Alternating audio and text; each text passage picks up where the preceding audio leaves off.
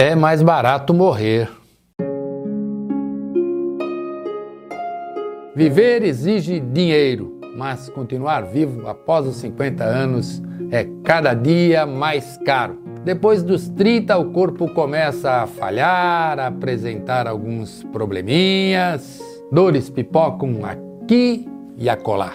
O cabelo cai ou fica ralo, a pele enruga, a velocidade diminui junto com a paciência. A lei da gravidade apresenta toda a sua eficácia para homens e mulheres. É o início do fim. Logo, logo vai conhecer Anubis, Azarel, o arcanjo da morte, o barqueiro Caronte. Um novo mundo de doenças e remédios se apresenta à criatura. Diabetes, glaucoma, pressão alta, pressão baixa, colesterol, bico de papagaio, varizes, infarto, angina, insuficiência cardíaca, derrames, câncer, pneumonia, enfisema, disfunção erétil, perda da libido, infecção urinária, osteoporose e por aí vai. A lista causa terror a qualquer sujeito. Tão assustadora quanto a anterior é a lista de remédios. Captopril, losartana, dobutamina, Bactrim, Janumete, antiácidos, laxantes, amoxicilina, ampicilina, suplementação de ferro, de ácido fólico, vitamina B12, antidepressivos.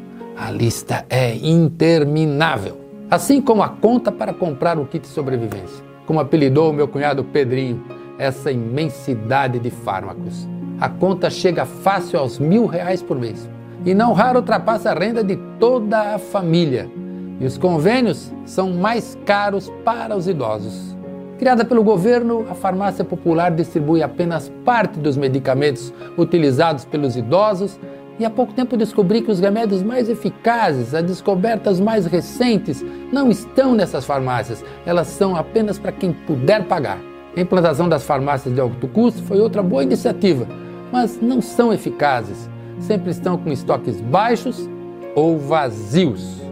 Remédios importantes para manter alguém vivo ou uma doença controlada simplesmente faltam de forma frequente. Às vezes, a justiça é acionada para garantir o remédio e isso custa caro. Assim, a discussão sobre a previdência é coisa séria e diz respeito a você, sua família e sua prole. Você não carece escolher entre esquerda ou direita. Você precisa pensar no futuro, no seu futuro quem poderá ficar sem dinheiro para comprar remédio será você, sua parceira de vida, seu amado, seus filhos e netos, quando chegar o tempo de aposentar. E o kit sobrevivência é só um detalhe. O dinheiro da aposentadoria paga aluguel, luz, água, alimentos, transporte, gás, vestuários, manutenção da casa, desde a reposição de um prato que quebra até a pintura da casa ou o pagamento do condomínio. E há ainda netos criados pelos avós. Bom, a internet já mostrou força para enriquecer ou eleger gente sem talento, aposentou a Candinha do cargo de fofoqueira e tirou da janela a comadre que gostava de bisbilhotar a vida dos vizinhos. Antes da chegada dos amigos Alzheimer ou Parkinson, vamos usar a internet para cuidar da nossa merecida aposentadoria. Afinal, pagamos anos por ela. Ô, Joana, qual remédio eu tomo agora?